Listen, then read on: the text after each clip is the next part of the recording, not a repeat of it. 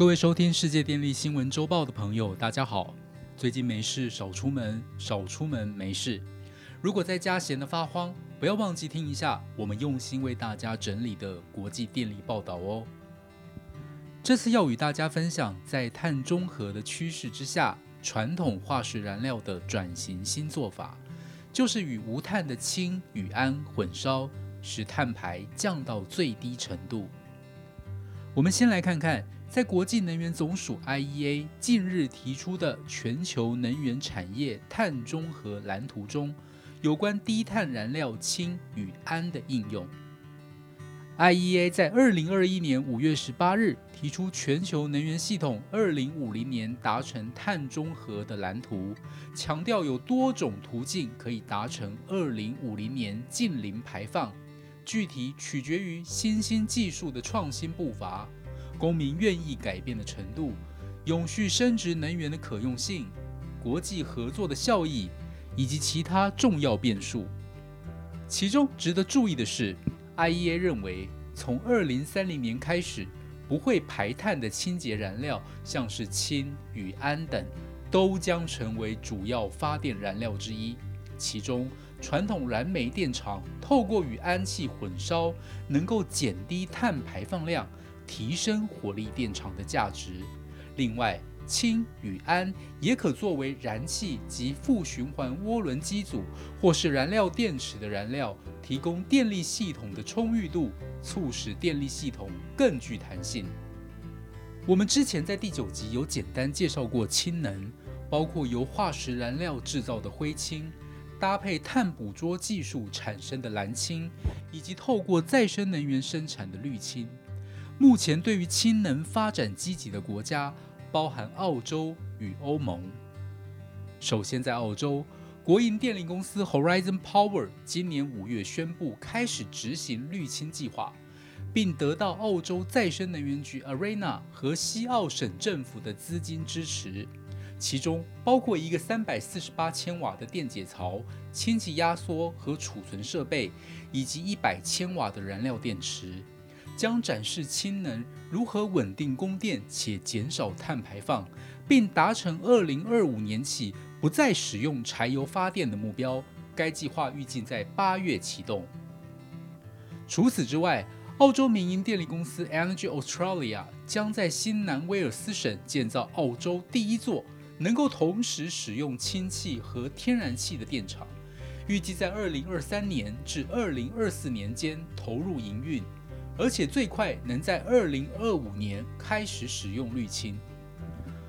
而澳洲天然气生产运营商 Woodside Energy 更与日本重工业巨头 IHI 公司以及日本丸红株式会社签署意向协议书，着手研究透过水力发电来生产氢，再进一步生产氯胺并出口的可行性。接下来是欧盟氢能的最新发展，首先是德国。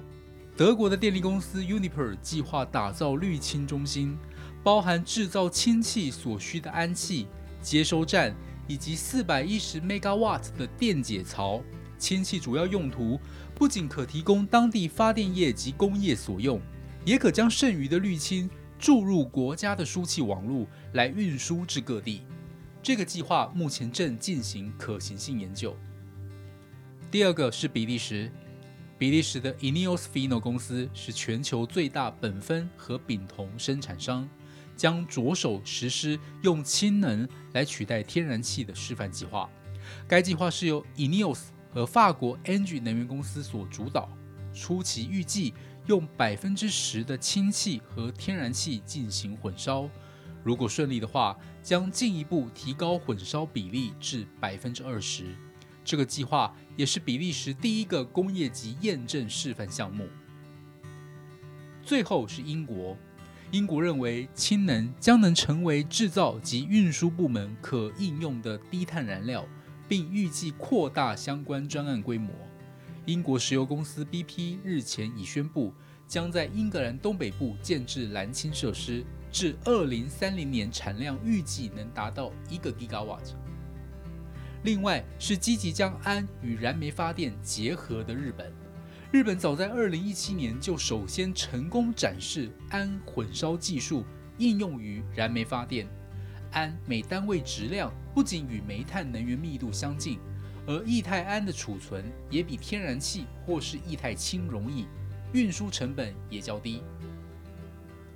日本经济产业省认为，火力发电虽占比百分之四十，但在电源稳定供给、弹性调整等方面都具有一定优势。加上日本能源自给率仅仅百分之十二，因此希望能够在保有火力发电的前提下进行减碳。